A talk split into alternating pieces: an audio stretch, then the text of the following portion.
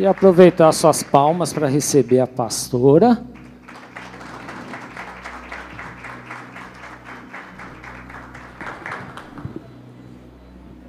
Som. Ixi, peraí.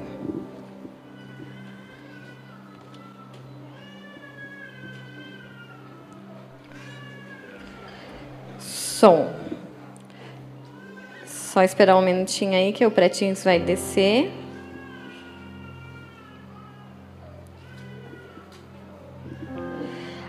Suas Bíblias em Juízes, capítulo 9. Pode baixar um pouquinho aqui, que tá dando até microfonia, de tão alto que tá. É para deixar.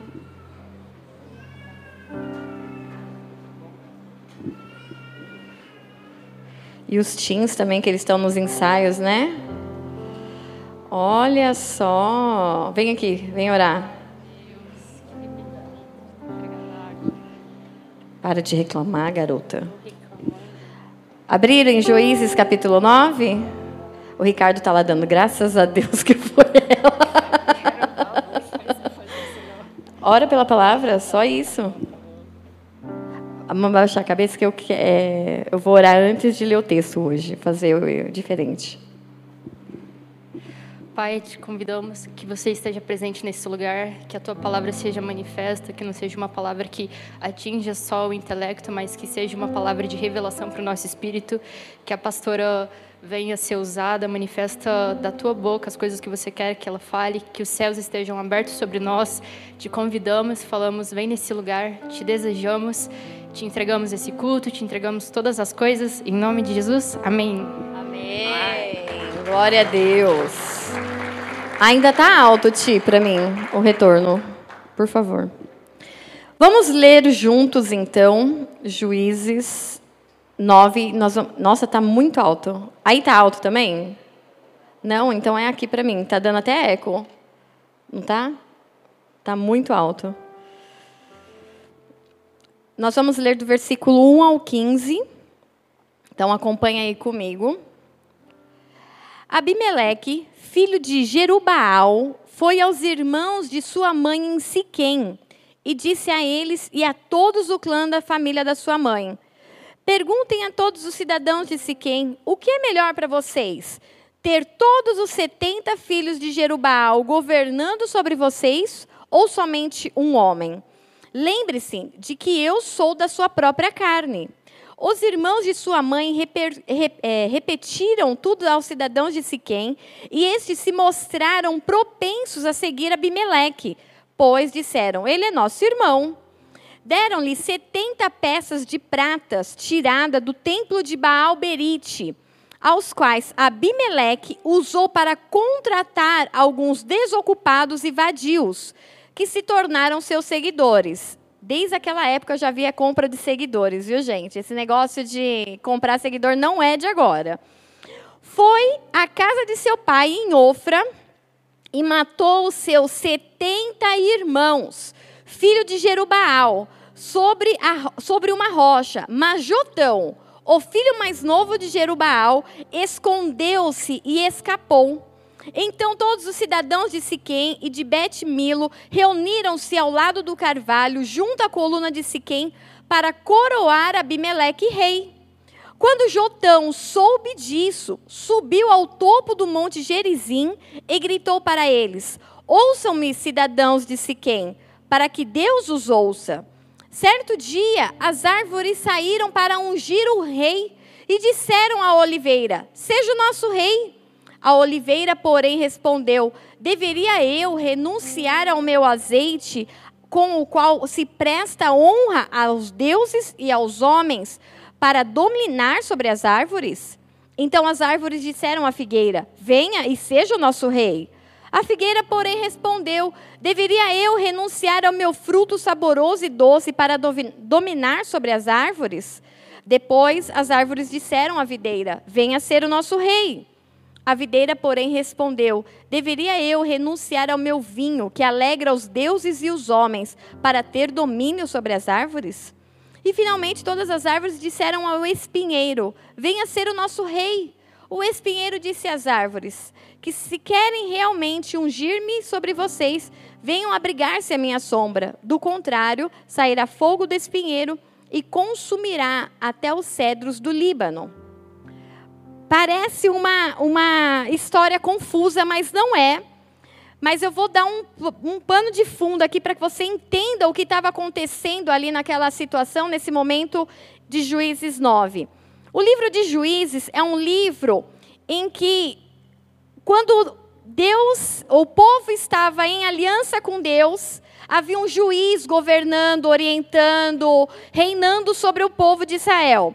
Aí a palavra vem e fala assim: e aí o povo fez o que desagradava ao Senhor, e aí o povo vai e se torna escravo de alguém, de algum povo, e aí passam-se alguns anos de sofrimento, aí Deus vai, tem misericórdia, levanta um juiz para governar, e aí nesse tempo de juiz, que há um juiz levantado por Deus, esse juiz governa com retidão, com justiça, e aí o povo volta a se alegrar novamente. Só que o tempo de alegria faz com que a gente esqueça o tempo do passado, o tempo de, de, de tempos difíceis mesmo. E aí o povo volta a pecar. E aí ele fica nesse ciclo de peca, vai preso, cativo, aí Deus tem misericórdia, levanta o juiz. Aí eles ficam bem por um tempo, aí vai, peca de novo, e todo esse ciclo de pecado e restauração. Esse é o livro de Juízes. Abimeleque, que nós estamos narrando, a Bíblia está narrando aqui, ele é filho de Gideão. Gideão foi aquele lá que lutou com os 300, que era o menor da tribo menor, do povo menor, do menor da casa dele. E ele teve filhos. A palavra diz que com Jerubaal, ele teve 70 filhos e teve filhos é, que, com uma outra esposa que está aqui no texto que eu li já e agora esqueci. E aí ele teve esses filhos fora, tipo, com uma concubina. Só que aí Gideão vai, passa por um tempo e ele fala assim: meu pai morreu e eu quero ser rei. Só que eu tenho 70 irmãos. Como que eu vou ser rei? Tipo aquele negócio do rei Charles, ah, da Inglaterra lá. É Inglaterra, né? Que aí eles têm lá a coroa. Quem é o próximo da sucessão? Quem é? Morreu a rainha né? Aí foi o Charles. Depois do Charles vem o príncipe, o filho mais velho. E depois aí tem uma linha sucessória para assumir o trono. Para assumir aqui, havia também um pensamento de uma linha sucessória. Só que como Abimeleque, ele pensava assim, como que eu vou assumir uma liderança, como eu vou assumir um juiz ou um reinado sobre um povo, se eu tenho só da parte do meu pai, filho de Jerubaal com Gideão, meu pai, 70 irmãos. Então, o que, que eu vou fazer? Eu vou lá na casa da minha mãe, que é concubina, foi concubina de Gideão, e vou falar para os meus irmãos de lá e falar assim: o que, que vocês preferem? Que eu seja o governador, o juiz, o rei sobre vocês? Ou vocês querem ter 70 reis? E dos irmãos de lá, tipo, ainda fazendo fusquinha entre os irmãos. Aí eles começaram a conversar entre eles, assim, poxa, você é da nossa carne, você é nosso irmão. Então a gente prefere que você seja o nosso irmão, o nosso líder, do que os 70 de lá. Aí ele, ah, então tá bom, gostei dessa, dessa posição de vocês. Manipulando já o, o negócio. Eu estou resumindo a história para vocês, tudo bem, gente? Vocês gostam, né? Vocês têm preguiça de ler, né? Tudo bem. Aí, ele foi lá, contou tudo, e os irmãos não só falaram assim: não, a gente está com você, vai lá, porque você é da nossa carne, mas a gente ainda vai investir em você. Deram 70 peças de prata. A gente vai discorrer isso daqui durante a palavra, mas só de cara a gente começa a ver que quando as trevas têm planos contra nós, sempre tem também um investidor. Né? Então, os irmãos de Abimeleque falaram assim: não, então vai lá, vê o que você pode fazer e toma aqui um dinheiro. Com esse dinheiro, ele contratou seguidores, vadios, a palavra diz vadios. Aqueles sem vergonhas, um bando de gente que não fazia nada, desocupados. Dá um trocado lá para ele, vamos lá ver o que, que a gente pode fazer para tomar a liderança. Vocês estão comigo? E aí o que, que acontece? A palavra diz que ele vai lá e sobre uma pedra ele mata os 70 irmãos, porque ele tinha um objetivo, alca alcançar uma liderança. ser líder, governar sobre um povo. Só que ele precisava matar todos os sucessores de, de Gideão. E aí ele mata todos menos Jotão. Jotão consegue se esconder. Jotão é o filho mais novo de Gideão. E ele consegue se esconder e ele se esconde. E aí, no momento em que os irmãos, a galera lá, fala: Ah, venceu a eleição. Que eleição? Ele matou todos os concorrentes, gente. Não tinha, né? Aí tá lá comemorando. Aí Jotão se levanta e fala assim: Eu quero dizer uma parábola para vocês. E aí ele começa com uma parábola simples, mas tão profunda, a ministrar aquilo que é a vontade de Deus sobre o povo e sobre as pessoas de forma individual. E eu quero ministrar e compartilhar com vocês aí de forma mais detalhada essa ministração dessa parábola em que Jotão dividiu com o povo. Porque ele chega diante do povo lá no Monte Gerizim e fala assim: Ouça-me, cidadãos de Siquém, para que Deus os ouça. Então, tipo assim, tudo bem, vocês estão levantando, escolhendo um rei que acabou de matar os seus 70 irmãos, mas vocês precisam saber de uma coisa. E aí ele começa a falar por parábola. Representando ou simbolizando quem? Quem aqui nos ministrava e nos ministra por parábolas até hoje? Então Jotão, ele vem ali na figura de Jesus para ensinar e despertar o povo para aquilo que estava para acontecer. Então, eu não sei, mas eu, eu tenho essa memória fresca, assim, da, do primário, que também não faz tanto tempo assim, de quando a gente tinha aqueles coleguinhas em que a professora falava assim: hoje eu vou ter um ajudante. Quem já participou de uma sala de aula que a professora colocou um ajudante? Vocês são alfabetizados, gente? Ah, glória a Deus, frequentaram a escola, né? E aí aquele aluninho que era seu amigo, era seu parça, colava com você. No dia que ele se torna ajudante da PRO, o que acontece? Ele se torna um tirano. Por quê? Porque foi lhe dado poder. E nós vamos ver hoje na palavra que por conta do poder, o desejo de estar no lugar de posição, de destaque ou de status para alguns olhares, pode manifestar em você características de Abimeleque. E Abimeleque ele tinha essa sede de poder, a ponto de matar seus próprios irmãos para alcançar o objetivo. Qual o objetivo? Eu quero reinar sobre o povo. Então muitas vezes a gente deseja algo, a gente quer algo para aquilo que não era para você. Meu, você precisou matar 70 para viver aquilo. E, e, e que, ou aquela pessoa que fala assim: não, eu vou ter um casamento abençoado e era amante. Eu vou destruir um casamento. Não, não tem como você matar, você destruir um casamento para ter algo. Não vai, não tem, não tem propósito do céu. Só que nós vamos entender aqui essa parábola. Por quê? Porque Abimeleque, ele tipifica Lúcifer. Olha que perigo, por quê? Da mesma forma que Jotão tipifica Jesus Cristo, Abimeleque ele tipifica Lúcifer. Qual que é a, a questão de Lúcifer? É o jogo político. É, vem aqui, fala escondido, manipula, consegue dois, três e vai na surdina. Aí daqui a pouco vem e fala mal de outro com mais dois, três e vai fazendo as coisas por debaixo do pano, manipulando. Por quê? Porque foi assim que Lúcifer fez lá nos céus. Depois vocês que não gostam de ler, comecem a gostar de ler e vão ler a Bíblia, e você vai ver que Lúcifer, ele era um anjo ungido da guarda real do Senhor, e ele ficava responsável por recolher adoração. Então era como se ele fosse no céu. Vamos diminuir bastante para simplificar, como, se, como a gente faz no Ministério Infantil, era como se Lúcifer fosse um adorador, mas responsável por coletar os impostos do céu. Ah, você tem adoração? Dá uma parte, eu vou levar para Deus. Para o anjo, você tem adoração? Eu vou pegar e vou levar para Deus. Então ele recolhia a adoração e levava para Deus. Só que nesse tempo de ir até os anjos e recolher a adoração para Deus, ele falava assim: será que Deus precisa de tudo isso? E eu acho que Deus nem vai querer tudo isso. Eu acho que Deus nem está dando valor para a sua adoração. Satanás começou a contaminar o céu com a inveja. Por quê? Porque ele queria o lugar de liderança de Deus. Satanás ele via assim, ah, Deus faz as coisas, mas eu faria completamente diferente.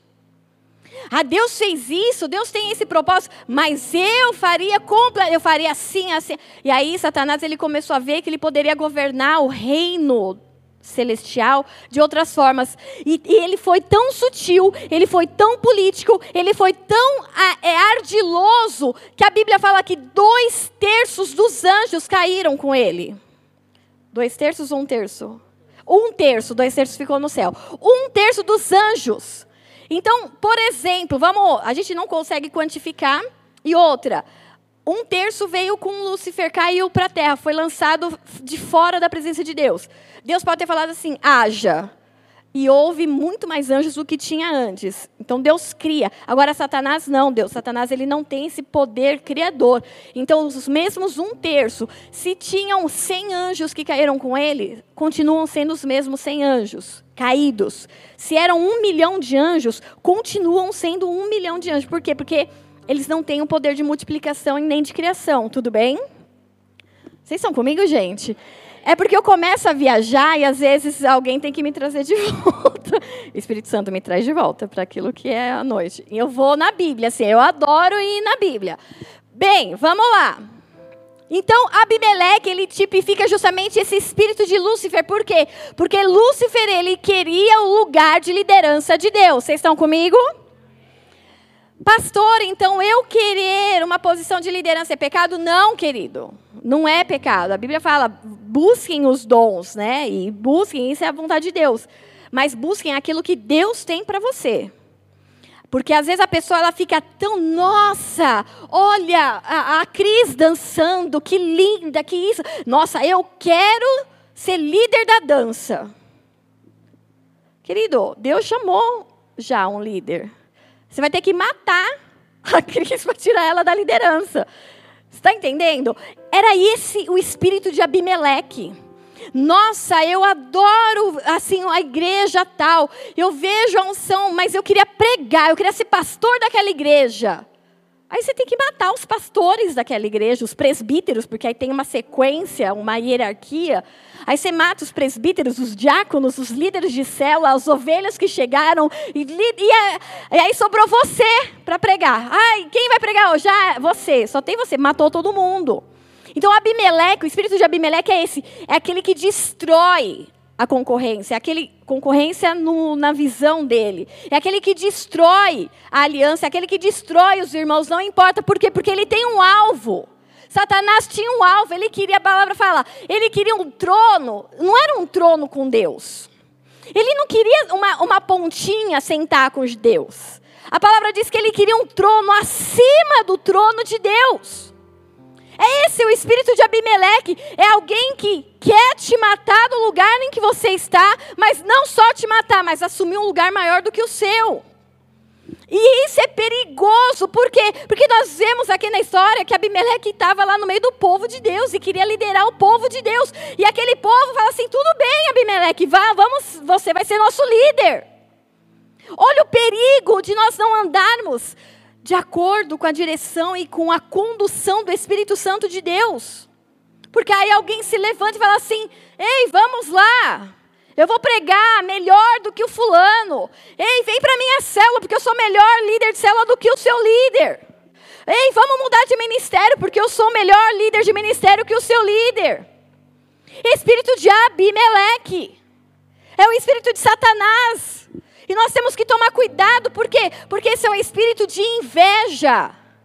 E a inveja anda com espírito de morte, porque Satanás ele não veio somente para matar, roubar e destruir.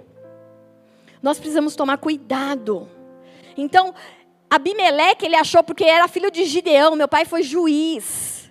Meu pai governou, meu pai reinou sobre o povo. Eu também vou reinar, não, querido.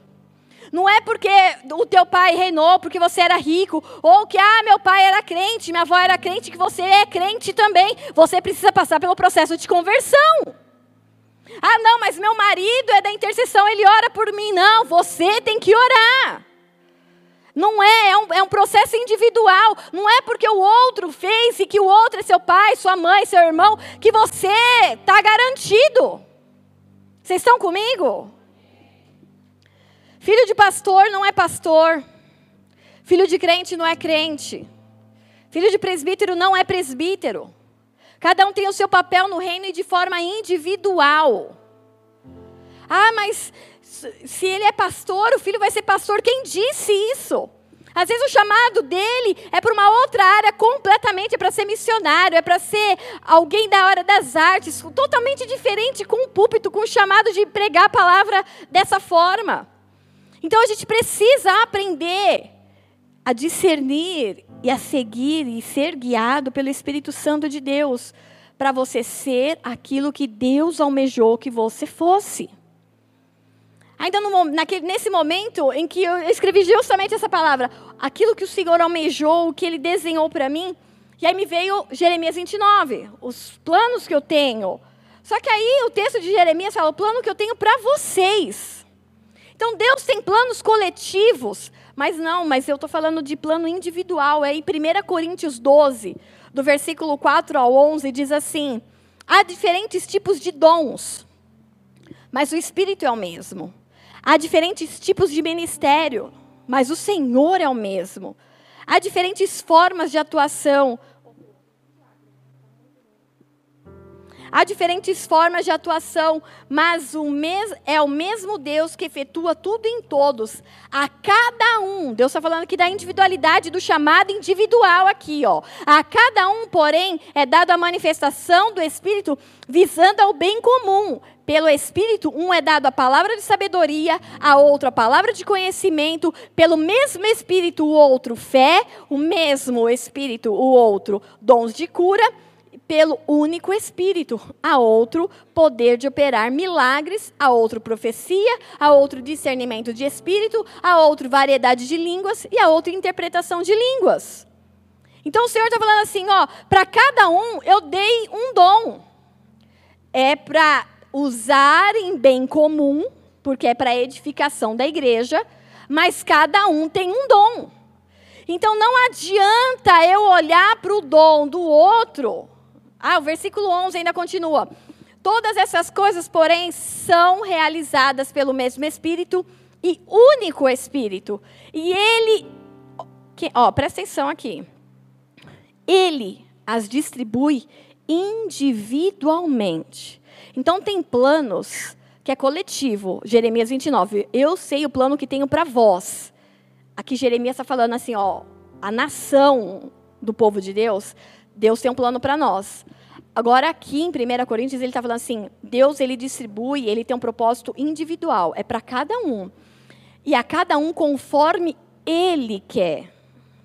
Então Deus ele vai distribuir dons e talentos, vai distribuir chamada, vai distribuir propósito conforme o que ele desejou para cada um de nós de forma individual.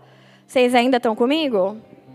Então não adianta você que tem um chamado é, de ensino com crianças, Pra, vou usar as meninas, a Débora, a Tailine, que vão ajudar o ano que vem com a, a, o ensino e a alfabetização das crianças. Ah, elas têm esse dom, Deus chamou elas, Deus está capacitando, e elas têm esse dom. Glória a Deus. E aí elas viram, é um exemplo totalmente hipotético, elas não fizeram isso, é só para vocês entenderem.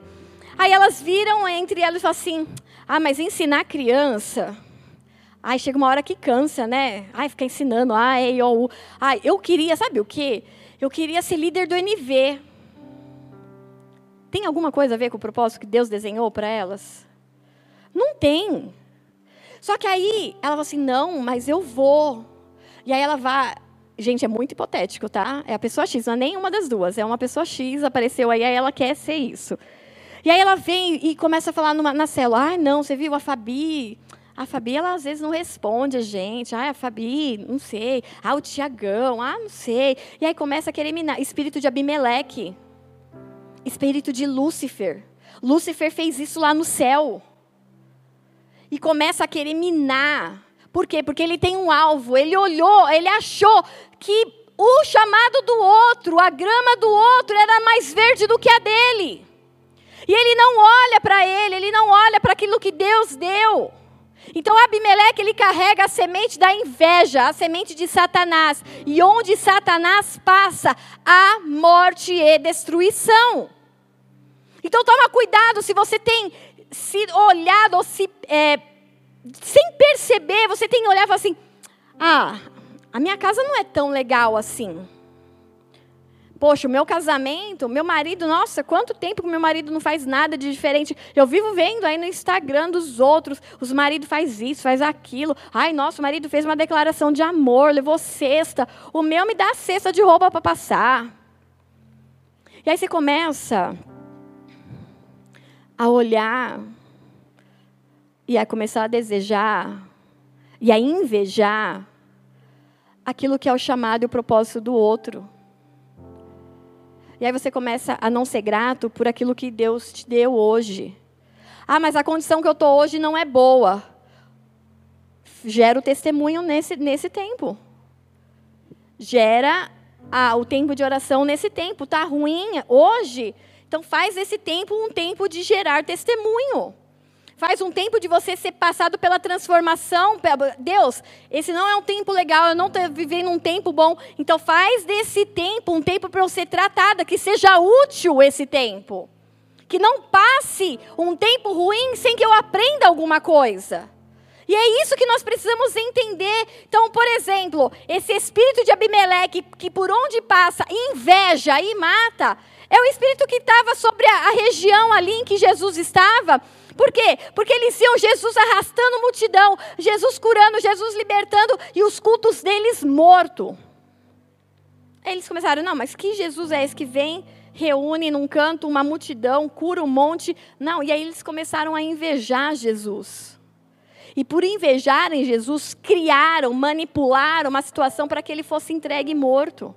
A palavra diz isso lá em Mateus 27, 17, diz assim: diante de Pilatos. Pilatos perguntou à multidão que ali havia se reunido: qual destes vocês querem que eu solte? Barrabás ou Jesus, chamado Cristo? Porque Barra, é, Pilatos sabia que eles o haviam entregado por inveja. O povo, os fariseus, eles se reuniram, aquele povo que queria, os religiosos queriam matar Jesus, eles tinham inveja de Jesus, o espírito de Abimeleque. E a palavra ainda continua: estando Pilatos sentado no tribunal, sua mulher lhe enviou essa mensagem: Não se envolva com este inocente, porque hoje em sonho sofri muito por causa dele. Mas os chefes dos sacerdotes e os líderes religiosos convenceram a multidão para que, pedi, pedi, pedindo, é, pedindo Barrabás, e mandassem matar Jesus. Então, olha o que esse espírito de Abimeleque, esse espírito de Lúcifer, ele faz, e é no meio do povo. Então ele vem e fala assim: ah, é? Jesus está querendo ser o maioral nesse tempo? Isso é inveja? É um espírito demoníaco lá de inveja? Então vamos matá-lo. Eu quero ver, vamos matá-lo. A gente vai incitar o povo, vamos convencer a multidão para que matem Jesus. Em Tiago 3, versículo 14 até o 16, diz assim: Contudo, se vocês abrigam no coração inveja amarga e ambição egoísta, não se gloriem disso e nem neguem a verdade. Olha aqui Tiago falando. Se vocês tiverem inveja no coração, isso não é motivo de alegria, mas também não nega. Por quê? Porque se você negar, você vai ocultar e o demônio continua lá. Então expõe o pecado.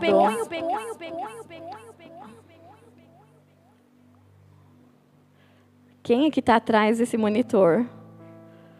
Meu marido.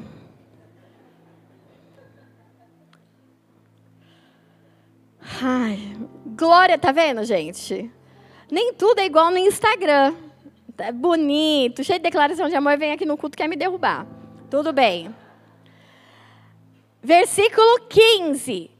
Vamos de novo no 14, vai, para a gente não se perder. Tiago 3, 14. Contudo, se vocês abrigam no coração inveja amarga e ambição egoísta, não se gloriem nisso e nem neguem a verdade. Tá com inveja? Assume que tá com inveja porque é pecado, confessa e renuncia. Tiago já está dando a letra. Esse tipo de sabedoria não vem do céu, mas é terrena, não é espiritual, é demoníaca. Tá sentindo inveja da irmã que é casada e você é solteira. Tá sentindo inveja porque uma teve filho e você está esperando ter filho. Ah, você está desempregado e o outro teve um emprego. Ah, você queria um carro, tá andando de ônibus, o outro comprou um carro zero. Ah, você não consegue se alegrar no tempo do outro. Isso é inveja. E isso não é bom. Só que é pior se você negar, porque se você negar vai continuar oculto. OK? Então o Tiago está falando assim, não é bom, mas se você perceber, então isso daqui não vai ser um negócio que a pastora vai chegar, ô oh, seu invejoso. Não. Mas o Espírito Santo vai falar assim, ó, tem coisa errada.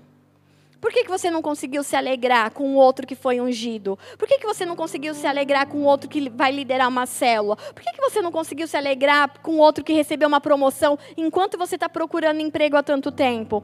Por que, que você não conseguiu se alegrar com o outro que foi promovido, recebe um salário gigantesco, não tem os cursos que você tem?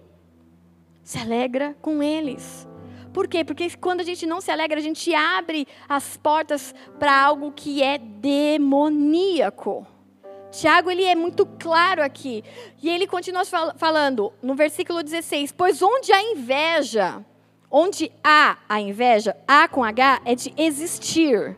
Olha aqui. Então, onde existe inveja e ambição egoísta, ali há confusão e toda espécie de males tem inveja, está existindo inveja, vai ter confusão. Então chega, a gente precisa denunciar aquilo que está dentro de nós, assim, Deus, eu não quero mais. Eu não quero mais isso. E é aquele detalhe: toda vez que Satanás precisa de um projeto, estabelecer um projeto, ele consegue patrocinadores na terra. Ele consegue levantar pessoas que ofertem para levantar, para estabelecer aquilo que não é a vontade de Deus. A palavra disse isso lá em Juízes 9, versículo 4, a partir do 4. Deram-lhe 70 peças de prata tirada do templo de Baal Berite, aos quais Abimeleque usou para contratar alguns desocupados, vadios que se tornaram seus seguidores. Então ele usou ali a sua, a sua influência, ele manipulou, ele usou o afeto e o, o, amor que os irmãos tinham por ele, usou a questão do sangue. Olha, nós somos do mesmo sangue, nós somos da mesma carne, filho da mesma mãe, do mesmo pai, eles não. Espírito de manipulação. Mas, repete assim comigo, para todo Abimeleque. Agora res, repete como se você estivesse vivo. Para todo Abimeleque Deus separa um jotão. Amém? Porque aí Abimeleque foi lá, matou 70 irmãos e já estava se praticamente autoproclamando ali líder daquele povo, quando no versículo 7 Jotão aparece, sobe no monte Gerizim e começa a declarar a parábola das árvores. Vou, vou pôr esse nome, a parábola das árvores. E ele começa falando: certo dia saíram para ungir um rei para si as árvores. É por isso que é parábolas, porque você não vê árvores saindo para lugar nenhum, né, gente? É, é figurativo, é imaginativo, tá? Então você vai falar assim: olha, tá vendo como a Bíblia é uma mentira? Onde que árvore sai para algum lugar para fazer eleição? Queridos, é uma parábola, tá bom? Então, ele começa falando dessa parábola das árvores que elas saíram para se reunir e elegeram um rei para elas. E elas chegaram ali na oliveira. Então, a primeira árvore que Jotão expõe na parábola é a oliveira. O que, que a oliveira produz? Ninguém sabe. Azeitona e azeitona a gente faz o azeite. Então, se, querido, você nessa parábola, e eu vou colocar agora nós como sendo uma dessas árvores, ok? Então, se Deus te chamou, se Deus te preparou, se Deus te equipou para ser uma oliveira, vá e seja uma oliveira. Não queira você, no meio dos reinos das árvores, onde Deus te estabeleceu como oliveira, querer ser uma bananeira ou uma pereira ou uma qualquer outra. Por quê? Porque você tem características e propósitos para ser uma oliveira. médio estão prestando atenção, né? De fazer igual o chamado oral da escola. Então, qual é as, quais são as características ou algo assim que me chama a atenção, por exemplo, das oliveiras? A oliveira é a que produz a, a azeitona e do azeitona a gente faz o azeite. As oliveiras, elas podem produzir azeitonas por mais de um século. Pensa, uma árvore de oliveira, ela pode ser é, produtiva por mais de um século. Então suas folhas elas são sempre verdes, perenes. Seu tronco ele é curto, só que ele é bem grosso. É longínquo, o que é longínquo? Dura por muito tempo e ah, na Bíblia há uma simbologia da oliveira para recomeços. Tanto é que depois quando na arca de Noé, quando Noé queria saber se havia ou não a água baixado sobre a terra, é uma folha de oliveira que a pomba traz para dentro da arca. Então a oliveira ela representa recomeços, a, a, é, a força de um recomeço. Então, os frutos de uma oliveira, por exemplo, eles têm que ser colhidos com a mão, não pode passar um maquinário lá para recolher de qualquer jeito. E diante de tantos detalhes de uma oliveira, por exemplo, uma é que as oliveiras elas produzem as suas azeitonas e da azeitona a, o azeite. Só que para o azeite ser produzido, o que, que é feito com a azeitona? Ela é esmagada. E aí você é uma oliveira na presença de Deus. E aí você é bonito, você dá fruto. Você dá fruto por muito tempo. A questão do tempo, vou abrir, abrir um parênteses, que nós temos dificuldade com questões de longo tempo, longa data. Porque a nossa, a nossa geração ela tem se tornado uma geração que precisa de muito estímulo toda hora. Toda hora você precisa ser super estimulado. E esse negócio de longo tempo, longa data, muitas vezes vai contra aquilo que nós estamos sendo doutrinados. Então, vai, faça um curso rápido, uma faculdade rápida, um emprego rápido, tudo é rápido, é tudo para ontem. Ah, cansou? Troca de emprego, troca de casamento, troca de esposa, troca de. E, e é isso. Está sendo doutrinado na nossa sociedade para você não ter longos relacionamentos. E aí você é colocado diante de uma palavra como essa, e Jotão fala assim: tem árvores que vão dar frutos por longo tempo. E a oliveira não fala, eu cansei de dar azeitona por 90 anos, eu nesses últimos 10 anos eu vou me aposentar e vou dar bananas. Não existe, por quê? Porque aquilo que ela foi chamada por Deus para fazer, ela faz até o final da sua vida. Isso fica um alerta para nós que muitas vezes trazemos uma doutrina no mundo em que tudo tem que ser trocado sempre. E aí a pessoa fala assim: não, mas eu já estou no ministério do NV há cinco anos, é muito tempo. Ah, eu já estou na zeladoria há seis meses, é muito tempo. Ah, eu estou pregando, eu estou como pastor há oito anos, ah, é muito tempo. E qual o problema que nós temos com o tempo? Se Deus nos chamou para fazer justamente isso. É oito anos, glória a Deus, faltam pelo menos mais 92. Ai, mas eu tenho, eu quero novidade. Deus nos dá algo novo todo dia dentro do nosso chamado e dentro do nosso propósito.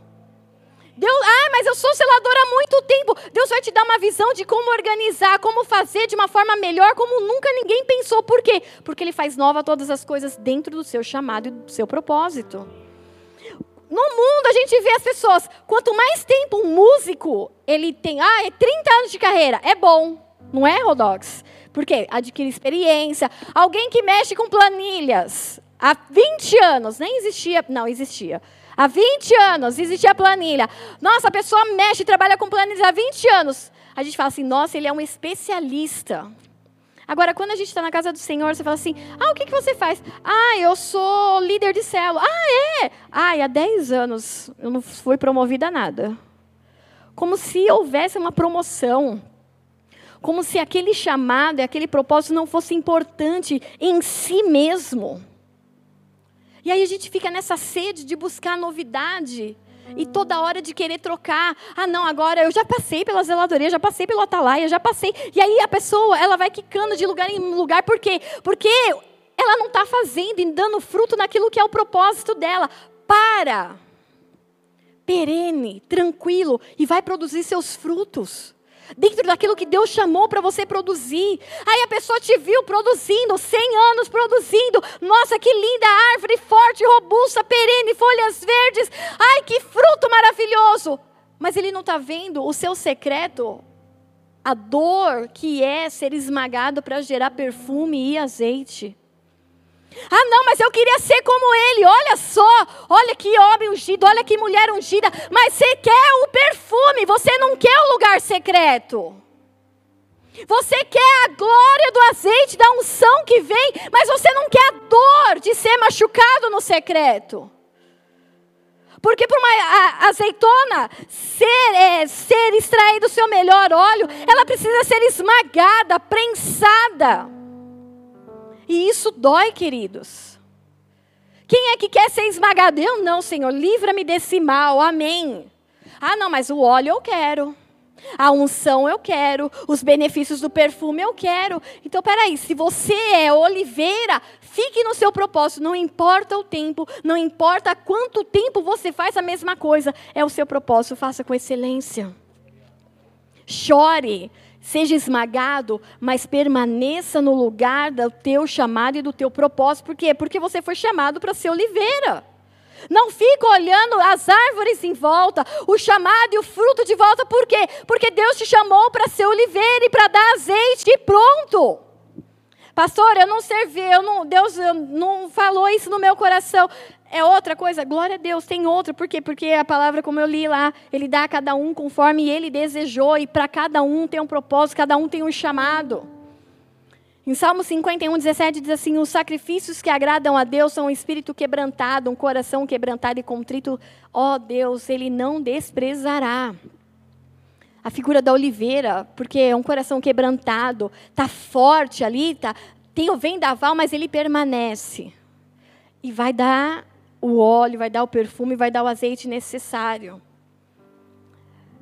A gente tem que tomar cuidado com esse negócio do tempo, porque senão fica, ai, não, é muito tempo a mesma coisa. 22 anos casada, ai, é muita coisa. E aí você quer pular fora. Ah, não, eu quero viver um novo. Sai fora. Ah, que eu não consigo me imaginar paquerando de novo, fazendo coisas de novo. Agora que passou as brigas, treta, a gente já se resolve no olhar, ai, cansei, tá bom, e chega. Começar tudo de novo, sai fora. Você está entendendo? Então, para de criar problema com o tempo. Ai, não, estou casada há muito tempo. Estou aguentando há muito tempo. Ah, vou pular fora. Você vai para fora do seu propósito. Ai, eu estou há muito tempo, ai, com os mesmos amigos. Glória a Deus que você tem amigo, que no, no dia de hoje você tem amigo, querido. É para glorificar de pé. Agora, se você, vou usar o texto de Jotão, foi chamado para ser uma figueira. O que, que a figueira produz, queridos? A figueira produz figos. E na parábola ele fala frutos saborosos e doces. Pessoas que são a figueira, que foram chamadas para ser figueira no meio do corpo de Cristo, são pessoas fortes, mas são pessoas doces. É aquela pessoa que tudo ela acha a graça de Deus, não é graça de risada, mas ela vê a graça, ela vê a doçura.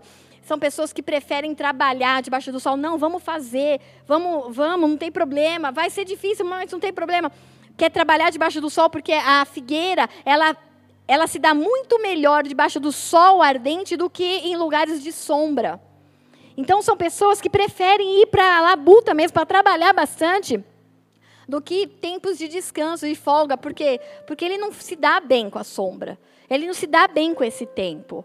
Então, é, são pessoas que foram chamadas para serem figueiras. Quando adulta, a figueira desenvolve raízes aéreas. Chega uma hora que a raiz dela ah, já foi profundo. Chega uma hora que a, a raiz da figueira começa a subir, e aí se, se, se enrola nos galhos e começa a ficar aérea. São pessoas que vão profundo na presença de Deus, mas aquilo que elas buscam no profundo não fica só para elas, elas mostram. Olha aqui, olha o que Deus está fazendo. Olha as minhas raízes, olha que, que profundo. É, são pessoas expansivas. São pessoas que querem manifestar a glória de Deus, querem mostrar aquilo que foram chamadas. Ela não fica presa nela mesma. A, a figueira, ela é uma árvore que ela serve de suporte para outras árvores ou para outras plantas. Por exemplo, orquídeas, samambaias. Ela, o tronco dela, o seu suporte, suporta outras espécies sem concorrência. Então, são pessoas que ajudam outras e que não tem problema nenhum. Ai, mas toda hora eu estou te incomodando. Aí você fala, não, a quem é figueira? Fala assim, não, mas eu gosto de te ajudar. Ai, não, mas é que eu não queria te atrapalhar. Não, mas eu gosto. São pessoas que dão suporte para outras e não vem problema nenhum nisso, porque faz parte do chamado. Faz parte do propósito. Ela não se sente incomodada, ela não se sente, ai, estão me sugando, ai, estão abusando de mim, ai, só chega para pedir coisa. Não, ela fica feliz quando alguém fala assim, eu preciso de você.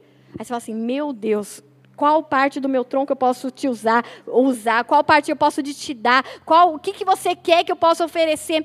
é a pessoa que tem a característica da figueira. Ela gosta de dar, ela gosta de ser suporte, ela não se incomoda de compartilhar o espaço dela e o propósito dela com ninguém.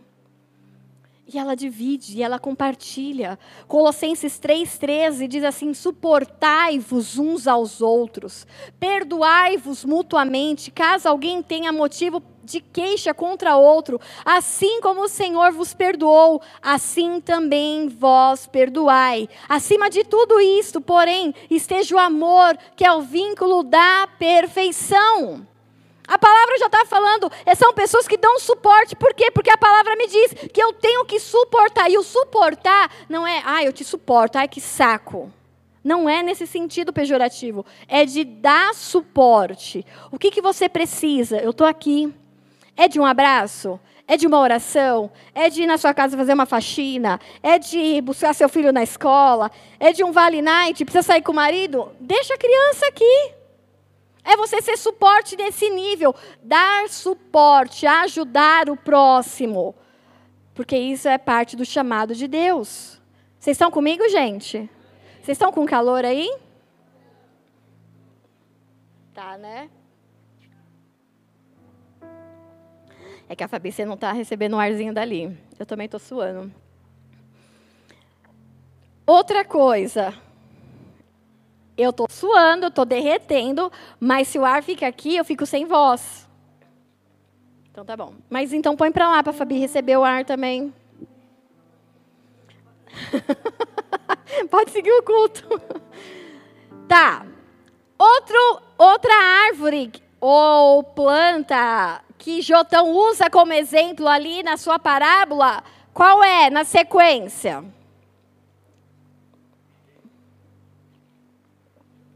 A videira. Produza as suas uvas e os seus vinhos, aquele que alegra os reis e alegra o povo. Há pessoas que foram chamadas no meio do reino para serem videiras, para levar alegria, para levar. E a alegria, o vinho na palavra, ela simboliza justamente isso, a alegria que vem de Deus. Então há pessoas que foram sim chamadas pela parte de Deus para levarem alegria, para serem esse espírito de alegria no meio das pessoas. E olha que interessante que a videira nem árvore é. A videira, ele é um arbusto, ela não é uma árvore. Só que ela é contada no meio das árvores. Então, assim, ai, vai, passa, videira. É aquela pessoa assim, eu nem sou bom assim, mas eu gosto tanto de estar no meio de vocês. Eu não canto bem, mas vai ter ensaio do louvor, vai ter vigília. Eu não, eu não sou muito boa de arrumar as coisas, mas eu queria estar aqui. É aquela pessoa que não tem necessidade de ser árvore, de ser frondosa, de ter raízes profundas, mas ela está aqui para ajudar. No que, que eu posso te ajudar? No que, que eu posso fazer? Porque eu estou aqui. Essa é, é, a visão de quem é, foi chamado para ser a videira, para produzir vinho, para produzir uva, para produzir alegria no reino. E qual é a vantagem de não ser uma árvore frondosa? A videira é flexível. O que, que você precisa? A posição que você precisar, o muro que você tiver, a parede, a grade. Ah, eu preciso pôr, a videira vai ter que crescer aqui. Ela vai, ela é flexível. São pessoas que elas não olham, ah, não, eu preciso de um cargo, um status, eu preciso de uma posição, eu preciso de uma cadeira, eu preciso de uma mesa. Não, aonde precisa, eu vou. Aonde precisa dos meus braços, aonde precisa dos meus pés, aonde precisa do meu dízimo, da minha oferta, ali eu vou estar. Por quê? Porque eu fui chamado por alegria. E eu tenho alegria em servir ao Senhor e não importa aonde eu esteja.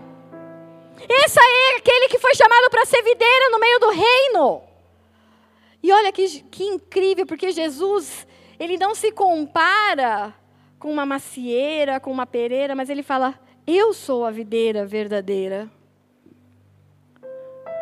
João 15, do versículo 1 ao 8. E o meu pai é o agricultor. Como você precisa de mim na sua vida? Você precisa hoje do Cristo que entra na área financeira? Jesus vai ser aquela videira flexível dentro dessa área. Você precisa de Jesus flexível ou que vá atuar dentro da sua vida matrimonial, do seu casamento, da restauração, da sua profissão. É onde você precisa da videira, essa videira vai se esticar e ela é flexível, ela vai alcançar essa área. Jesus fala: Eu sou a videira verdadeira. Então, se Ele é a videira verdadeira, é porque tem muito arbusto por aí querendo se mostrar que é alguma coisa e não é. Querendo falar que é videira que traz alegria, arbustos flexíveis, coisas flexíveis nesse mundo, falando eu posso te dar alegria, mas Jesus fala: não, é mentira, eu sou a alegria verdadeira. É de mim que vocês vão receber aquilo que é verdadeiro, que é do céu. E o meu pai é o agricultor. Por que, que Jesus está falando que o pai é o agricultor? Porque ele vai pôr aonde ele quer ele vai pôr e vai manifestar Jesus do jeito que ele quer, na sua vida. Eu preciso de um Jesus que restaure as minhas finanças. Ah, é? Só que o seu casamento está destruído e você só está pensando em dinheiro? Não, o pai, o agricultor, ele vai ver onde precisa e ele vai pôr o Jesus, a videira verdadeira, no lugar certo. Aonde realmente precisa, não aonde que a gente quer. Porque onde a gente quer, a gente sempre vai focar nas coisas desse mundo, mas Ele é a alegria verdadeira, Ele é a videira verdadeira.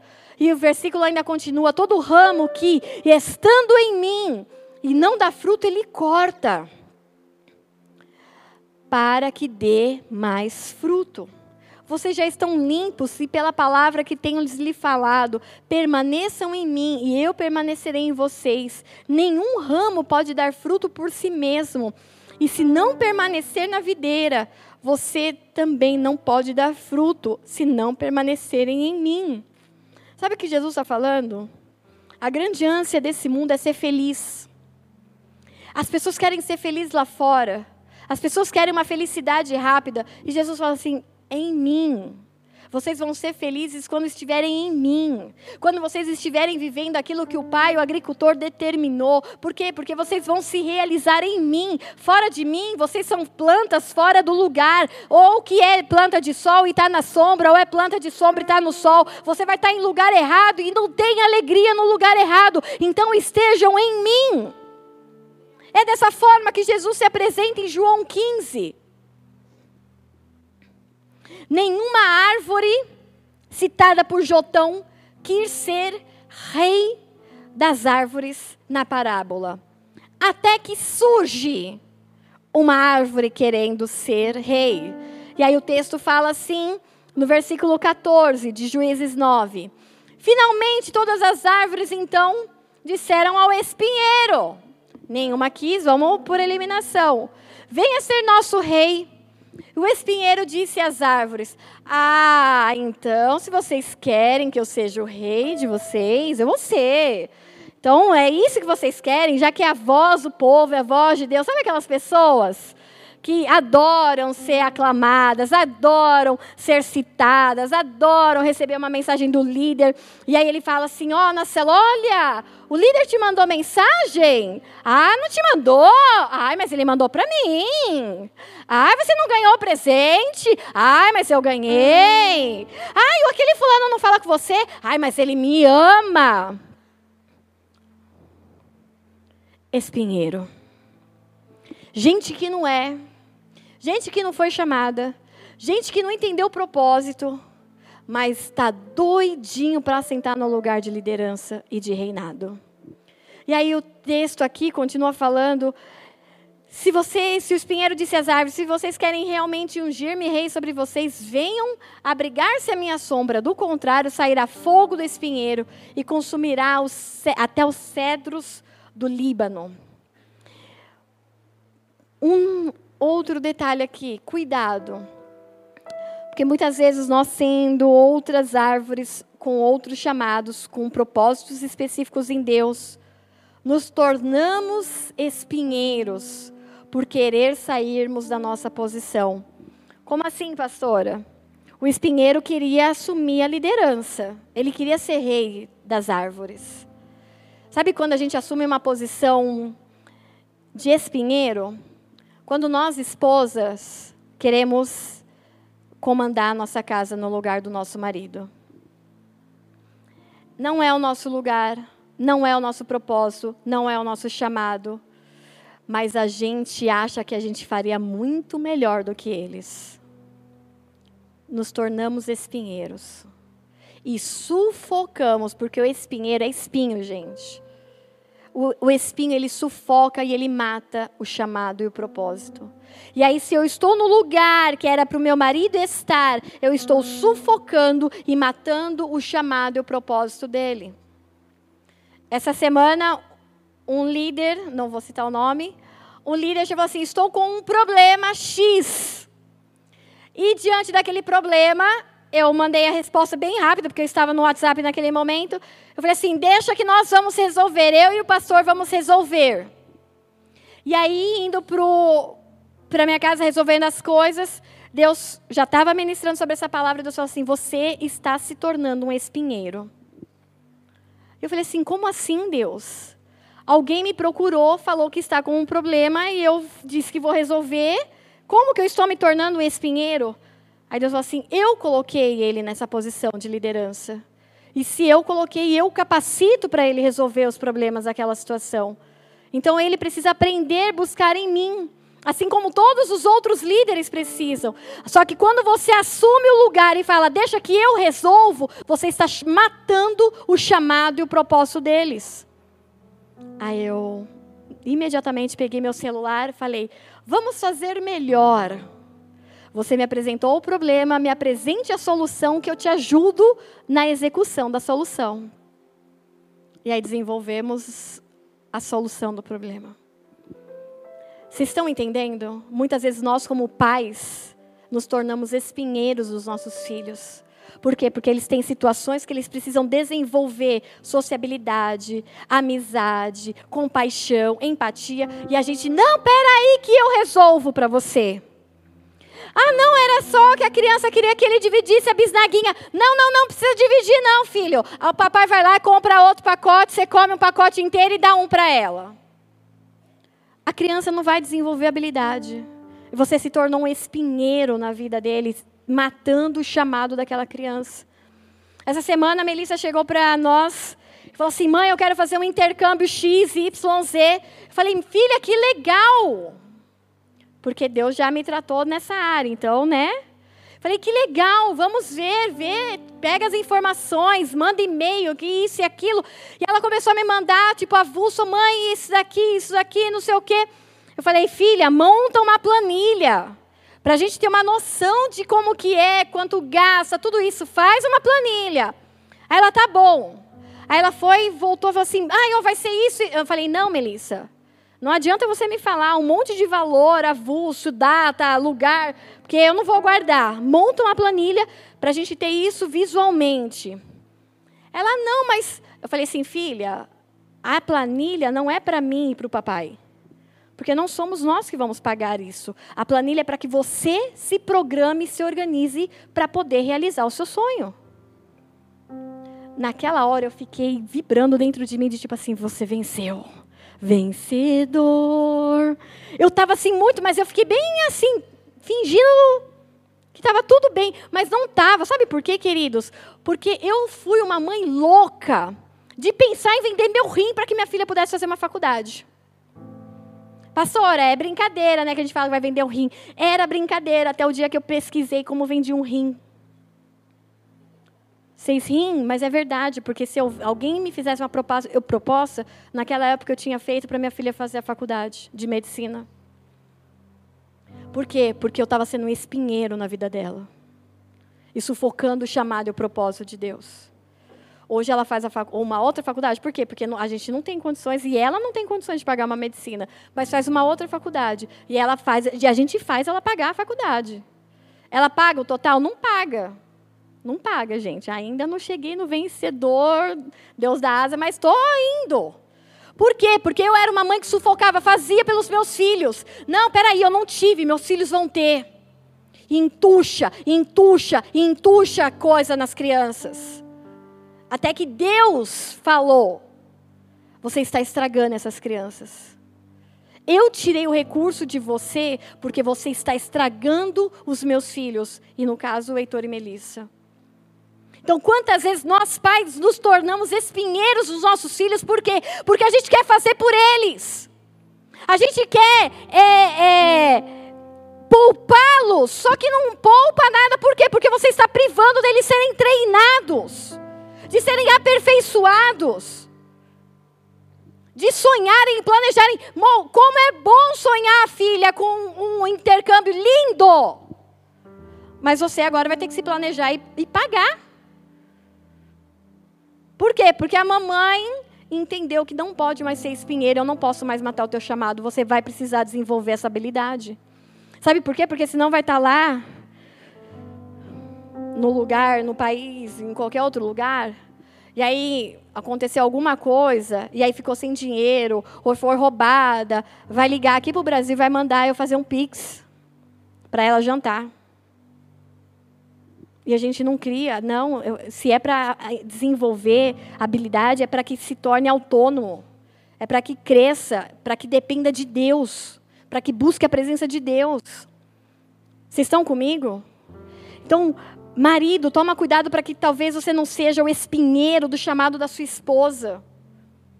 Ela pode fazer, ela é capaz de fazer, mas você fica lá, ah não, não sei o quê, vai cuidar da casa, lê a Bíblia depois, passa a minha roupa primeiro. E aí ela está tentando buscar, e aí você está matando o chamado.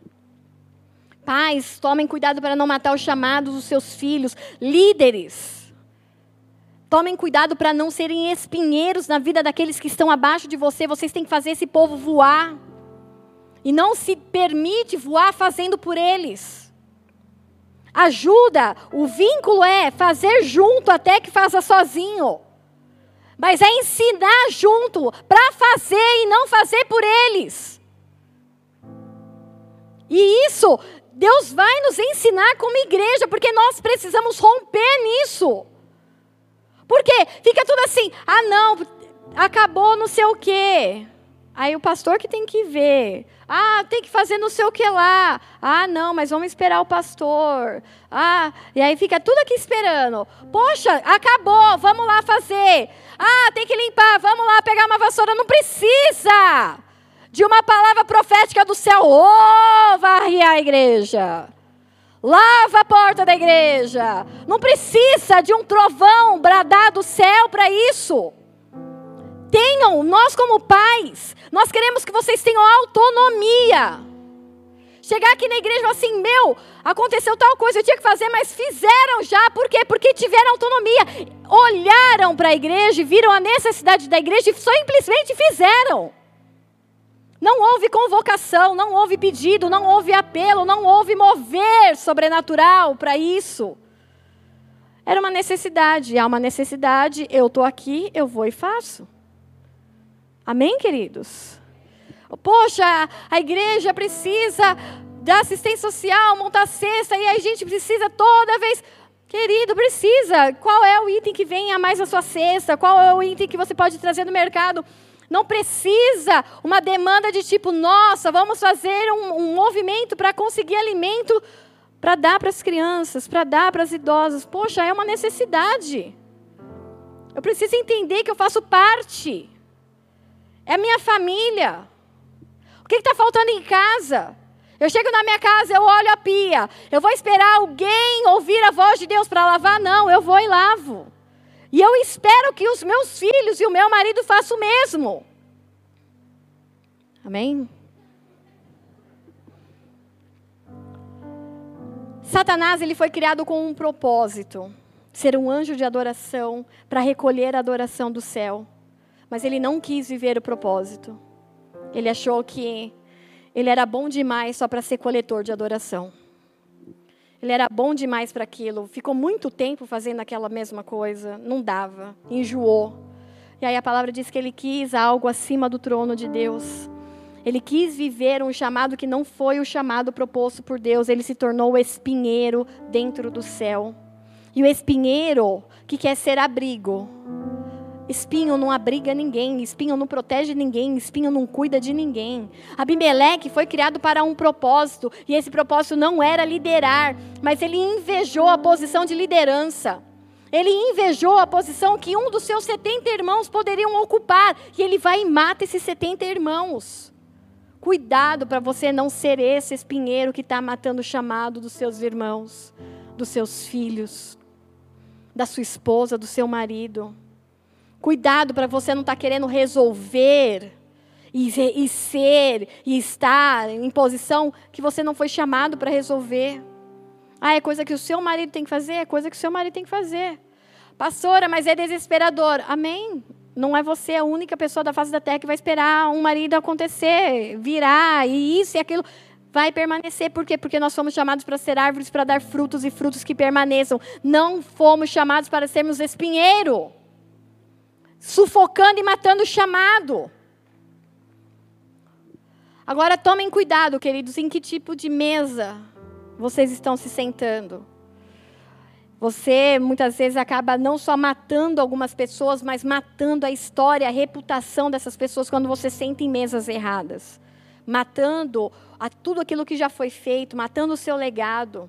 Jotão ele foi um profeta na vida ali do seu irmão para o povo, porque ele e Abimeleque eles eram irmãos, meio irmãos, mas eles eram irmãos. E poderiam ali, é, poderiam abandonar o que foram chamados para fazer só por inveja de um ou de outro, de ser, é, é, ser levantado, de estar tá exercendo. Jotão fala assim: irmão, você não foi chamado para isso. Há vários tipos de árvore e você não foi chamado para ser líder. Acorda. Ele vem ali como uma voz para para trazer a razão, para trazer a realidade para o irmão, só que o irmão ele estava com sede de poder. Então, enquanto houver um Jotão, Abimeleques não governarão em paz. Porque eles saberão, enquanto houver um Jotão, que tem alguém ali mostrando para ele que ele está no lugar errado. Que a inveja o levou para esse lugar que não é um lugar de paz. Que a inveja o levou para um lugar de violência, com as suas mãos, com os seus lábios, derramando sangue. Salmo 127 versículo 2, diz assim: É inútil trabalhar tanto, desde a madrugada até de noite, e se preocupar em conseguir alimento, pois Deus cuida dos seus amados enquanto. Ah, mas eu quero ser isso, eu quero essa posição, eu quero isso, eu quero aquilo, não sei o quê. Quer, esteja dentro do propósito que Deus determinou para você. Porque se for teu, vai vir enquanto você estiver dormindo não vai precisar derramar sangue, você não vai precisar falar mal de ninguém, você não vai precisar passar a perna de ninguém, você não vai precisar fazer nada, porque Deus vai te dar, tó filho. Você está no propósito e isso é fruto de você permanecer. Pronto. Lucas 14, versículo 7, diz assim: Quando notou como os convidados escolhiam os lugares de honra à mesa, Jesus lhe contou uma parábola. Agora aqui já é Jesus, né? Jotão mais. Quando alguém o convidar para um banquete, ó Jesus dando aula de etiqueta. Quando alguém o convidar para um banquete de casamento, não ocupe o lugar de honra, pois pode ser que tenha sido convidado alguém maior, de maior honra do que você. Se for assim, aquele que convidou, os dois virá e lhe dirá: deu lugar a este. Então, humilhado, você precisará ocupar o lugar menos importante. Mas quando você for convidado, ocupe o lugar menos importante, de forma que, quando vier aquele que te convidou, diga-lhe: amigo, passe para um lugar mais importante. Então você será honrado na presença de todos, pois todo aquele que se exalta será humilhado, e o que se humilha será recebeu um convite, Jesus está falando assim: se você for chamado para uma festa, tem lugar na mesa. Não se preocupa. Não, não fica desesperado. Quando a gente vai em uns casamentos, às vezes a gente vê umas cenas. Se eles tivessem lido o, o, a etiqueta de Jesus, ensinando como se portar, as pessoas não saíam desesperadas da cerimônia para pegar um lugar na mesa, para pegar, para comer, para comer, porque crente quer comer. É pecado, é gula.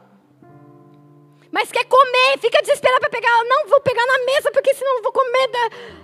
Aí Jesus está falando assim: você vai ser convidado? Você foi convidado? Então, certamente tem um lugar numa mesa para você. Não se preocupa. Não seja desesperado, morto de fome. Mantenha a linha. Jesus está te ensinando a ser fino. Mantenha a linha. Então você foi chamado, recebeu um convite, tem lugar na mesa. Então para com essa necessidade de ser destaque. Não, eu tenho que sentar numa mesa em que as pessoas importantes me vejam que eu estou ali. Vejam que eu gastei com o vestido, com o terno, com vejam, não, não precisa. Você só precisa saber que você tem um lugar na mesa. Você foi convidado por Jesus e tem lugar na mesa. Você não precisa ser igual a ninguém na mesa. Ah, não, porque ali só tem empresários, só o pessoal do Recri. Ah, não, ali só tem os, o pessoal que ganha muito dinheiro, o pessoal que tem... Ah, não, imagina que eu vou sentar na mesa. Eu sou lá do presidente Dutra. É brincadeira, gente. Não, não importa para de querer ser igual. Por quê? Porque que bom que tem o presidente Dutra, e que bom que tem o Vila Alzira, e que bom que tem o Cumbica, e que bom que tem Vila Augusta, e que bom porque em todos os lugares Deus reina. E ele precisa de filhos que reinem, mas filhos que entendam. Não se desespera para pegar lugar na mesa. Você tem lugar na mesa. Amém? Não, então para com essa necessidade de ser reconhecido. Ah, não, eu vou sentar aqui porque ali vai tirar as fotos, a noiva vai passar, eu vou aparecer, eu vou mostrar que eu estava aqui. Você não precisa disso. Sabe por quê? Porque o importante é você saber que está na mesa. O importante é saber que tem uma mesa, tem um chamado, tem um propósito. Onde você vai sentar na mesa é Jesus que vai te colocar. Mas tem um lugar para você nessa mesa. E olha só, o final da vida de Abimeleque é a morte. E de uma forma que ele morre, ele morre praticamente morto por uma mulher. Uma mulher, ele vai lá, cerca o povo que ele queria matar. E aí uma mulher olha para ele e fala assim: Olha, Abimeleque está ali, ele vai tocar fogo aqui na torre, a gente vai morrer, então peraí. Ela cata uma pedra e joga na cabeça dele. Uma mulher praticamente mata Abimeleque. E Abimeleque ali, prestes a morrer, fala para o servo dele: me mata completamente para que ninguém diga que eu fui morto por uma mulher. E ali o seu servo enfia a espada nele. Então Abimeleque ele é morto por uma mulher. No final, ah, querido, no final Satanás ele será morto também. Ele receberá como retribuição a morte eterna, e essa morte vem em forma que ele morrerá por causa de uma mulher também. E essa mulher é a igreja de Jesus Cristo, a sua noiva. Olha como as coisas começam a se encaixar. Apocalipse 20, 10, o diabo que, se, que as enganava foi lançado no lago de fogo que arde com enxofre, onde haviam sido lançadas as be a besta e o falso profeta. Eles serão atormentados de dia e de noite para todo o sempre. E Apocalipse 22, 17 diz assim: E o Espírito e a noiva dizem: Vem. Querido, querida, não importa o chamado, não importa o propósito, importa que Ele te chamou e Ele te escolheu. Para fazer o que, pastora? Faça aquilo que ele te chamou. Para de ficar olhando para o jardim do outro, para a plantação do outro, para o fruto do outro. Dá aquele fruto que ele colocou como a, a tua genética, a tua essência. Você nasceu para ser isso, para fazer isso. Então faça e cumpre, viva essa verdade. Por quê? Porque uma hora Satanás ele será morto, ele será esmagado, ele será condenado para o fogo eterno por causa da noiva, por causa da mulher. E nós somos essa mulher. Nós somos essa noiva de Jesus. Só que a noiva precisa entender o papel de noiva. Precisa entender qual é o seu chamado, o seu propósito. Como uma voz profética nesse tempo, como foi no tempo de Jotão, Jotão chamando a atenção, parem de querer lugares de destaque, vivam aquilo que Deus determinou para você nesse tempo. Se alegre em Deus nesse tempo. Seja contente em Deus nesse tempo. Pastor, estão tempos difíceis. Glória a Deus, vai ver que é o tempo de você ser prensado para sair o azeite. Mas vem azeite, vem perfume novo. Se alegra no tempo, se alegra no fruto, se alegra dentro da chamada que Ele deu para você. Para de ser espinheiro. Não permita mais que Satanás use a sua vida para matar chamado de ninguém, para invejar a chamada de ninguém. Ele tem, Deus deu, Deus derramou. Bendito seja o nome do Senhor. Ele tirou, morreu, está nu, pobre, cego. Amém. Deus é quem tirou, porque Deus governa sobre todas as coisas ainda. Nada, nada saiu do controle das mãos de Deus. Amém, queridos? Eu quero convidar as árvores para se levantarem nesse momento.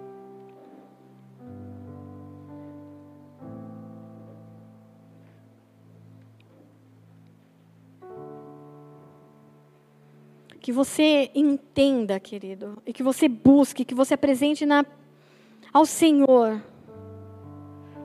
Assim como o Tiago falou, olha, não é bom que tenha inveja aí. Mas se tiver, não esconde. Então, use esse momento. Porque a gente está chegando no final de um ano e no final do ano é, é aquele tempo em que a gente olha para trás e fala assim: nossa, olha, o fulano conquistou isso, isso. E eu? E às vezes a gente vem com umas lamúrias para a presença de Deus. A gente vem com uns questionamentos, com umas comparações. E Deus está falando assim: Eu te chamei para ser videira, para ser oliveira, para ser figueira. Mas você está querendo ser tudo. Espinheiro até, menos aquilo que eu te chamei. Então, que esse tempo agora que vai se findando o ano e parece que o balanço, a, a conta não está batendo a matemática no céu é diferente. Se abrigue naquele que é poderoso para transformar todas as coisas. Amém, queridos? Entrega ao Senhor agora o teu coração, fala: Deus, talvez eu, eu me comparei demais. Eu estou olhando demais para o relacionamento de um, de outro. Eu estou olhando, achando que, poxa, eu poderia ser, eu poderia ter sido, eu poderia ter sido enviado, feito, os pastores poderiam ter me reconhecido. Ai, querido, não espere nada de nós. Nós necessitamos, necessitamos da graça e do amor e da dependência. Somos totalmente dependentes de Deus. Então não queira ser suprido com algo que precisa vir do céu precisa vir do céu. Amém? De nós que você receba incentivo, espaço, autonomia, encorajamento para viver aquilo que Deus te chamou para viver. Que não sejamos nós espinheiros no chamado e na chamada de ninguém. Mas que em nome de Jesus confessemos todos os dias, Deus, nós somos dependentes de Ti. Essas árvores são tuas. O Senhor é a videira verdadeira, somente o Senhor pode dar alegria para cada um deles, para cada família. E quando nós reconhecemos isso, nós somos enxertados nessa videira. E aí nós podemos sim nos alimentar e receber essa seiva através do Espírito Santo de Deus e começarmos a darmos frutos e sermos flexíveis e darmos frutos em lugares em que nós nunca imaginaríamos estar. Mas Ele nos coloca nesses lugares. Então aceite aquilo que Ele tem para a sua vida. Aceite os lugares, aceite os momentos, busca dele o aperfeiçoamento para que você absorva o máximo de aprendizado do céu nesse tempo. Adore ao Senhor nesse momento, queridos, mas eu, eu de todo o meu coração eu peço, Abre o teu coração de forma sincera diante de Deus, assim como o Tiago falou. Expõe. Não é bom que esse tipo de sentimento esteja no nosso coração. Não é bom que esse tipo de comparação, que esse espírito de Abimeleque esteja nos circulando, nos circundando, com esse espírito maligno de inveja. E essa inveja tem causado morte. E morte espiritual, morte de chamado, morte de propósitos que nos rendamos ao Senhor nessa noite, como um povo que assume e admite pecados, que confessa pecados, mas que os abandona, em nome de Jesus. Amém? A tua luz acendeu meu coração, eu pude ver em meio à escuridão tua presença, tua fidelidade, graça e amor me levantaram outra vez, me deram forças e prosseguirei.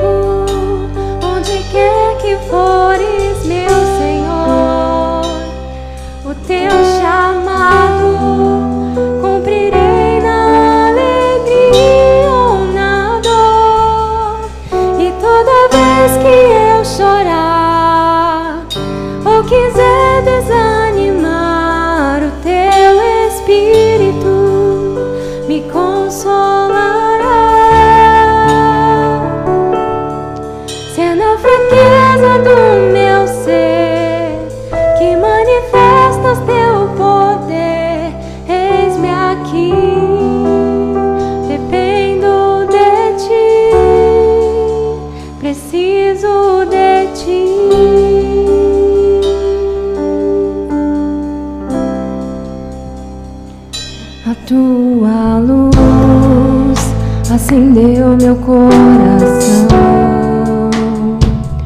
Eu pude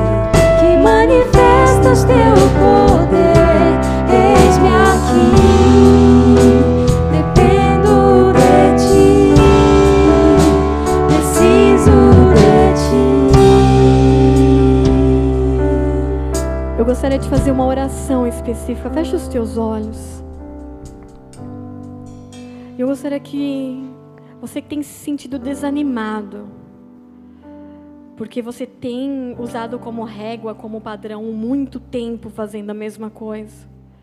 Mas nessa noite o Senhor falou no seu coração. Falou, filho, é isso mesmo. Você foi chamado para isso. Levanta tua mão no seu lugar, a igreja está de olhos fechados. Levanta, nós vamos orar juntos. Nós estaremos em oração para que todo esse desânimo, todo esse, esse espírito de morte, todo esse sufocamento do espinheiro de Abimeleque caia por terra sobre a sua vida e sobre a sua família todo aquele que tem tentado desistir de emprego, tem tentado desistir da vida, tem tentado desistir dos seus casamentos, tem tentado desistir dos seus filhos, porque já está cansado. Ah, o Espírito Santo de Deus vem e diz: Filho, vem, eu te trouxe nessa noite para dizer: é aqui você vai dar fruto, é tempo de poda para dar mais, mas você vai dar fruto por muito e muito tempo o seu relacionamento, o seu casamento, os seus filhos, eles vão dar muito fruto. Não desiste.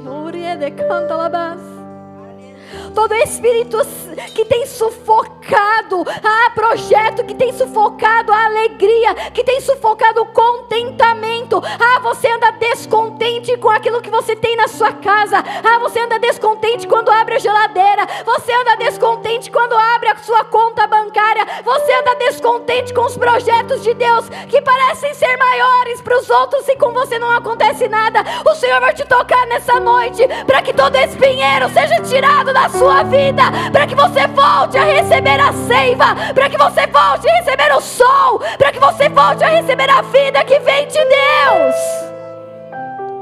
Canta Ó, oh, todo espírito que tem cercado de morte por conta da inveja.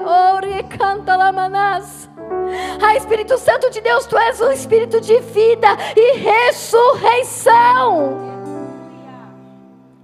todo aquele que se abateu emocionalmente, espiritualmente, fisicamente, por conta desses demônios que foram enviados por conta de inveja. Ah, Espírito Santo de Deus, guarda-os debaixo da sombra das tuas asas e que Satanás não encontre ocasião para tocá-los, Senhor. Todos esses que levantaram as mãos. Ah, Espírito Santo de Deus, eu te peço agora, toca nas mãos de cada um desses, Senhor.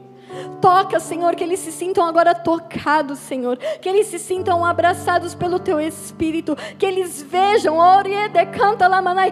Abre a visão, eu te peço, Senhor. Ah, como ele ia, Senhor, Deus pediu para o seu menino, Senhor. Ah, é, deixa ele ver o que está acontecendo no mundo espiritual. Eu te peço, abre a visão de alguns aqui nessa noite. Para que eles vejam, Senhor, o lugar deles na mesa. Para que eles vejam, Senhor, que nunca foram esquecidos, nunca foram abandonados abandonados. Ah, mas o Senhor tem um tempo e um lugar certo para determinar as coisas. Mas o lugar da mesa nunca foi tirado, o lugar da mesa nunca foi trocado. Ninguém nunca substituirá o lugar de um filho na mesa, Senhor. Então, em nome de Jesus, que eles vejam, eles vejam essa mesa, essa mesa aberta, Senhor, essa mesa posta e o lugar de cada um deles, essa mesa, Senhor.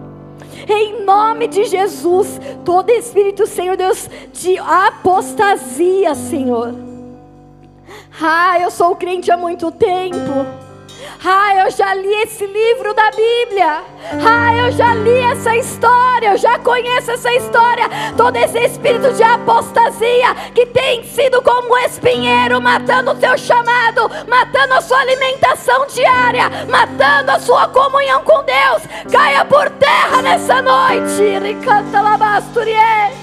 Ah. Ele vai te dar fome e sede de novo de sentar à mesa com Ele. Ele vai te dar fome e sede de novo de folhear a palavra e ler até perder a hora. Oh, recanta Eu vejo anjos trabalhando e trazendo pessoas à mesa.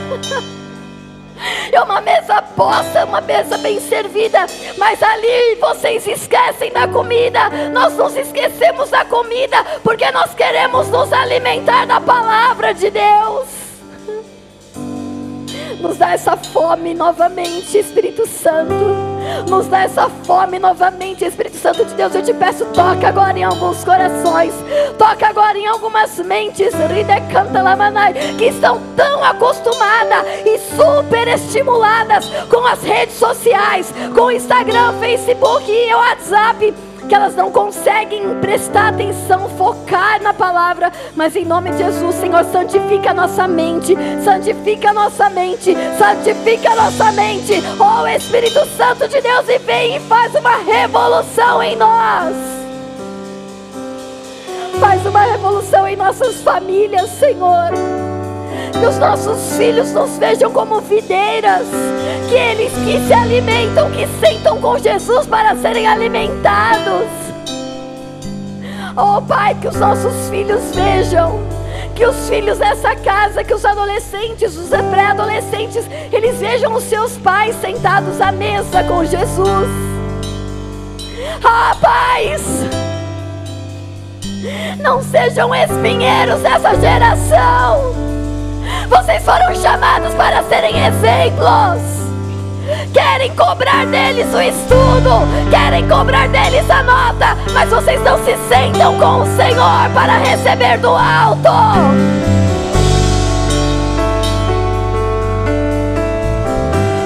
Eu quero paz à mesa. O Senhor está convocando pais e mães a estarem à mesa. Os nossos filhos precisam nos ver à mesa com Jesus. Eles precisam nos ver lendo a Bíblia. Os nossos filhos precisam nos ver jejuando as delícias desse mundo. Começa em nós. Começa na minha casa, começa na minha casa, Senhor, começa na minha casa. Oh, nós não queremos ser espinheiros para essa geração. Nós não podemos ser espinheiros para essa geração. Prepara essa geração para voar e usa as nossas vidas, Deus.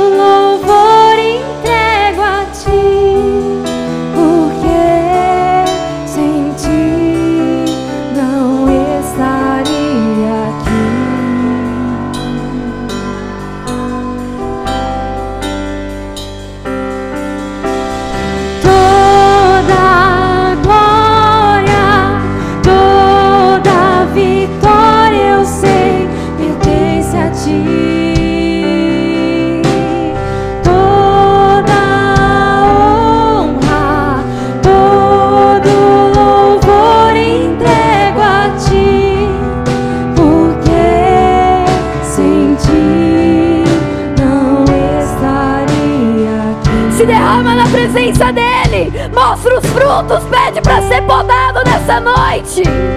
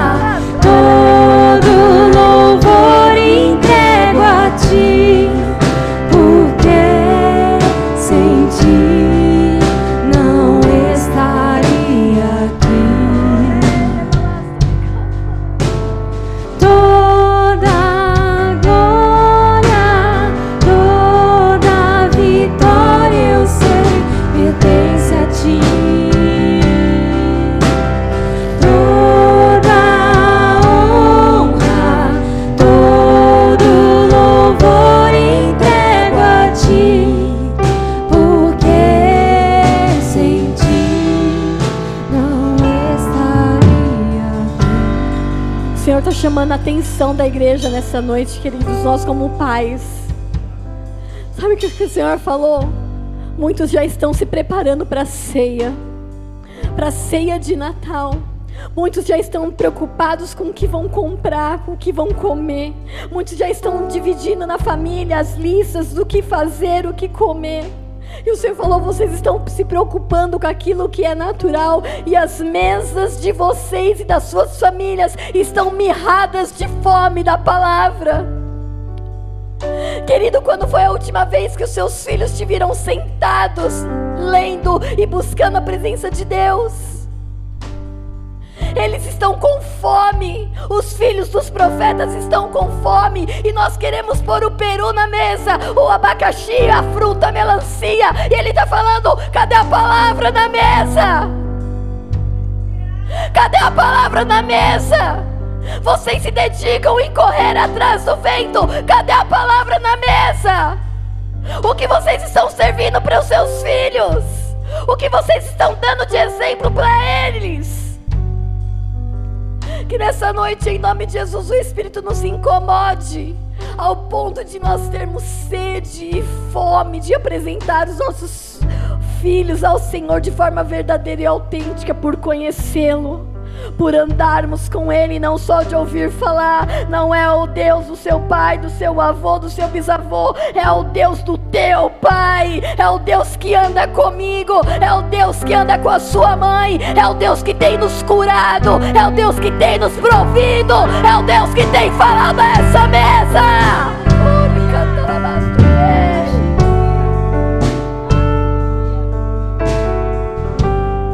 O ano não acabou.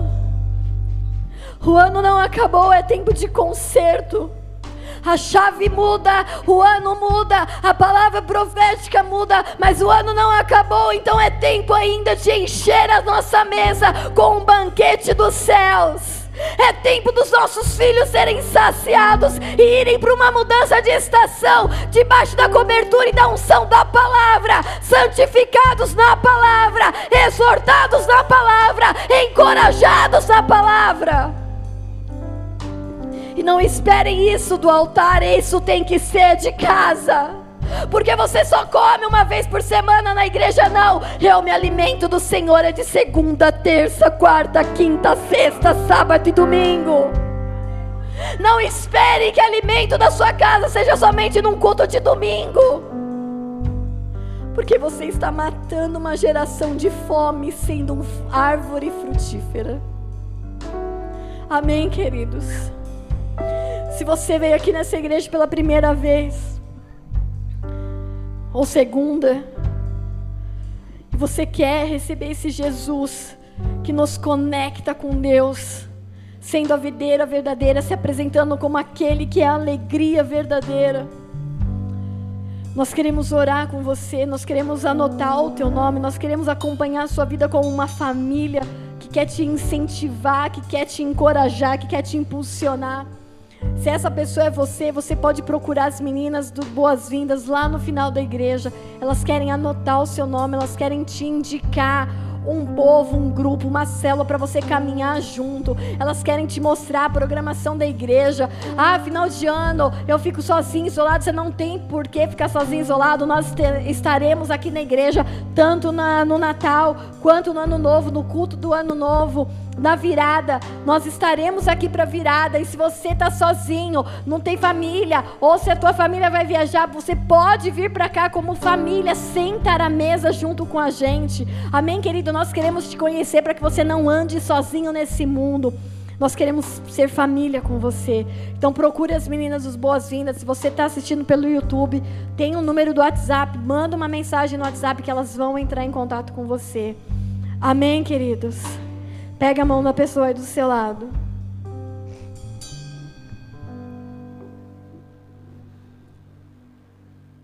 Fala para ele: as árvores somos nós.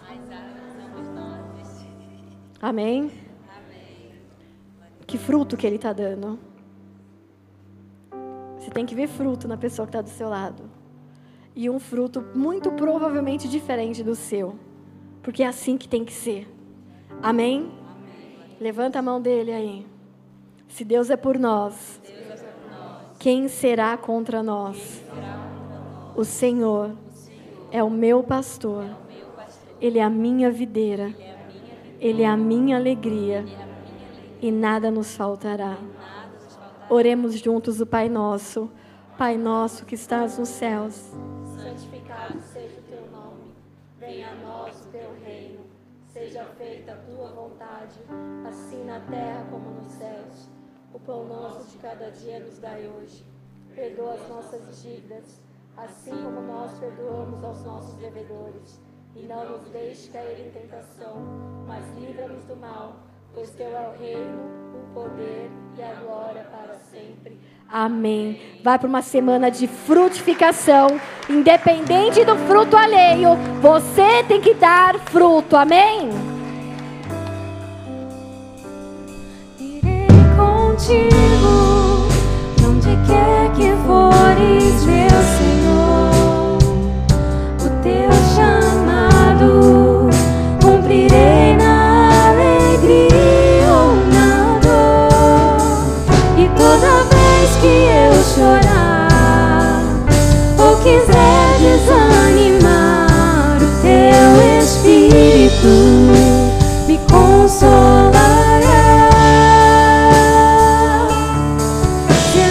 riqueza do meu ser e manifestas teu poder. Eis-me aqui.